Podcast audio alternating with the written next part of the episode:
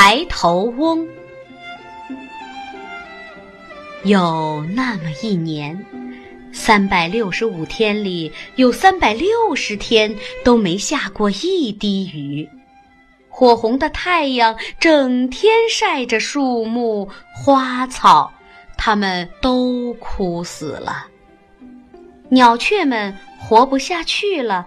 就商量出个办法，要从远处的湖边啄出一条道，把湖水引到树林中来。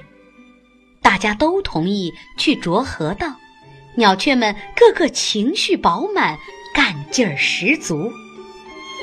有一只鸟偷着把头部染白了，说：“我老了，头都白了，干不动了。”大家就让它留下来。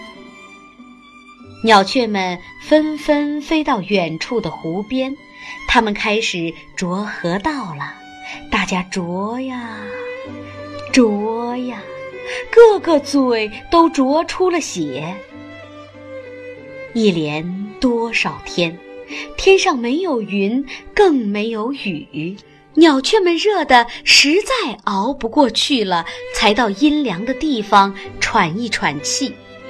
但是不管怎样艰苦，它们仍然不分日夜地在烈日下啄着、啄着。它们就这样啄了很久很久，终于在湖边上啄出了一条河道来。清亮亮的湖水沿着河道流过来了。草木转青，花儿开了，鸟雀们高兴极了。只有那只蓝鸟不敢飞，不敢唱，它头上的白颜色再也洗不掉了。直到现在，人们还叫它白头翁。